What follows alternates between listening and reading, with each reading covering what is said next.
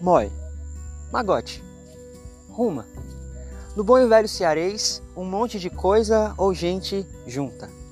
Em tempos em que é necessário ficar distante e sentir de longe, uma coisa nos une: a poesia. Sete dias, sete amigos, sete modos de esperançar. Eu sou Jalmo Souza e te convido a se conectar comigo numa jornada do Nordeste ao Sul com poetas e poetisas que não se cansam de transformar o seu viver.